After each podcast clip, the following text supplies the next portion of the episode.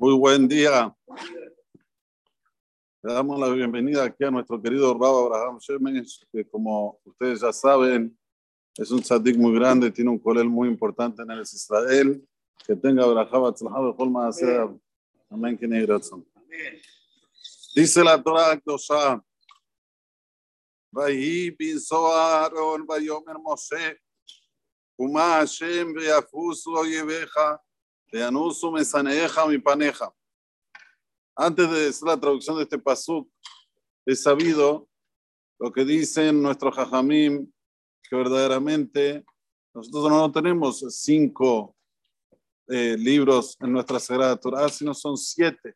¿Cómo son siete? Hasta ahora sabíamos que eran cinco. No, uno es Bereshit, otro es Shemot, otro es Vaikra, otro es Bamidbar. Antes de estos dos Pesukim, ya tenemos cuatro. Estos dos Pesukim, cinco. Después de estos dos Pesukim, seis. Y por último, de Barim, siete. Así se contabiliza los libros de nuestra Sagrada Torah. O sea que hay un libro que contiene dos versículos. De aquí se aprende una alajá. Que si vos tenés de Torah 85 letras, lo que tienen estos dos versículos, tenés que salvar esta Torah del fuego. Si es Shabbat o si no es Shabbat, si es Yom Hol, aunque sea un pedacito con 85 letras, tenés que ir y salvarla del fuego. Se aprende de acá, porque tenemos como, como referencia de que es un libro por sí solo estos dos pesukim. Y ahora sí, ¿qué dicen estos dos pesukim que son tan, tan, tan, tan importantes? Que Hashem los hizo como un libro separado. En el momento que Am Israel partía, como dijimos ayer, al pie Hashem Hanub, al pie Hashem por intermedio de Olam, acampaban y por intermedio de Olam partían. Cuando partían, decían un pasuk. ¿Cuál pasuk? Este pasuk que cada vez que nosotros abrimos el Ejal y sacamos el Sefer Torah, el Shabbat Kodesh, decimos, Aaron, Moshe, Hashem, ¿Qué quiere decir este pasuk? Cuando partía el Aarón, el Aarón iba a tres días de, de, digamos, de diferencia. Se iba a tres días el Aarón y el pueblo de Israel esperaba y Moshe exclamaba, Hashem, esperanos, tipo, Boraholam, no, no, no, no, no te vayas. Y mientras vos vas, ¿qué tienes qué, qué que hacer para nosotros? De afuso y veja, que se dispersen nuestros enemigos, de anuso mesaneja de pareja, que desaparezcan todos estos enemigos que vienen delante nuestro. Dice Rashi, y afuso de veja, estos son los enemigos que estaban escondidos, que se dispersen, se dispersen o dispersen se dispersan. Y después, Beanusu Mesaneja, el Rodefim, y que desaparezcan, se refiere sobre los que nos persiguen, que desaparezcan nuestros perseguidores. Aquí vemos explícitamente que toda nuestra fuerza, ¿dónde está? En la Torah.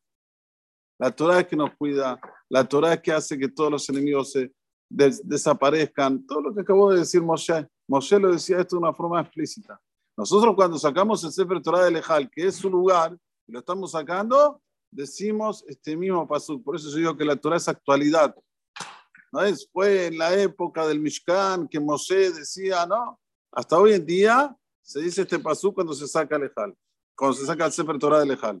Y cuando lo devolvemos al Ejal, decimos lo que dice ahora. Unuhoy Omar, Unuhoy quiere decir cuando descansaban, cuando, cuando acampaban, cuando posaban, Shubá Hashem, al Israel.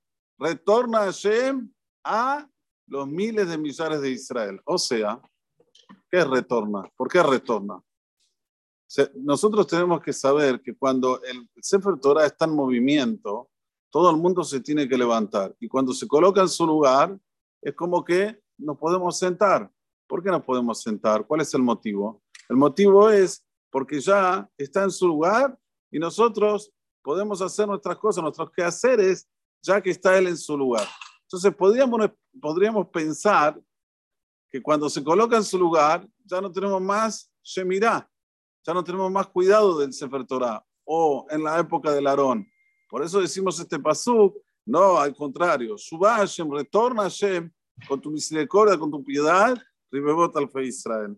De aquí se aprenden muchísimas cosas. Unujo está escrito con G al final. Tenía que, tenía que estar escrito Unujo con Baba al final. ¿Qué es con G?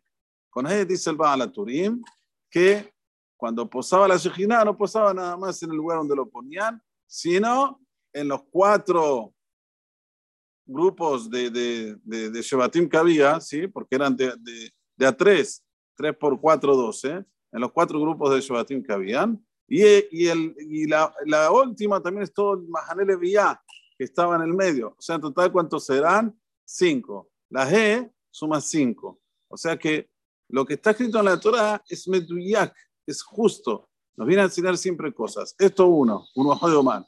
Otro, otro, otra enseñanza. ¿Qué dice aquí? Ribebot al fe Israel. Yo lo expliqué miles de millares de Israel, pero Behemet, Ribebot, suma 20 mil.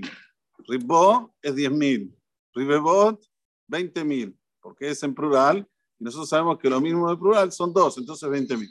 Y por otro lado dice Alfe Israel. ¿Cuánto es Alfe? Elef es mil, Alfe son dos mil.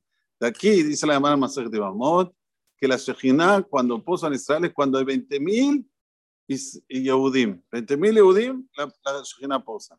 Sobre esto pregunta el Tosafot, o Baal Tosafot pregunta, ¿cómo puede ser, según la hermana Masej de Bamot muy, muy conocida, que cuando hay 10 ya posa la Shejina? Y la hermana dice, solo con 10, con 8 también, con 9 también, con 8 también, con 7 también, con, con uno la Shejina también está con él. Entonces, ¿cómo ahora dice que con 22 mil?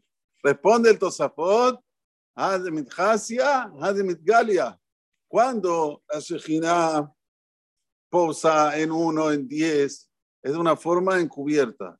Pero cuando es en 22 mil, de una forma al descubierto. La Shejina se demuestra ahí, posa en Israel, los cuida cuando son 22 mil. O sea, el mínimo de muchísimos. 22 mil es el mínimo. Imaginemos si hay 100 mil, 200 mil. Por ejemplo, ahora una levadía de Rab Edelstein, se calcula que hubo más o menos 300 mil personas. 300 mil personas juntas. La Shejina está ahí. Es algo muy fuerte cuando Am se junta. Pero volviendo, esto lo decimos cuando devolvemos el Sefer Torah. Decimos Shubal y Monah, Hushkon Bebit Mabayah, y Jolpe Bejol Eson y Tenut Beadar la Malchutah, Ubnuhoy Omar, Shubá Hashem Ribot al Israel, Por eso no se puede decir esto hasta que se guarde bien el Sefer Torah. Si no se guardó bien el Sefer Torah, todavía que el Hazán espere, espere, a la mala. Espera que cierren acá y después decís este paso. Baruch Adonai Leolam. Amén, amén. Déjame que yo me. Rasa, causa, Israel.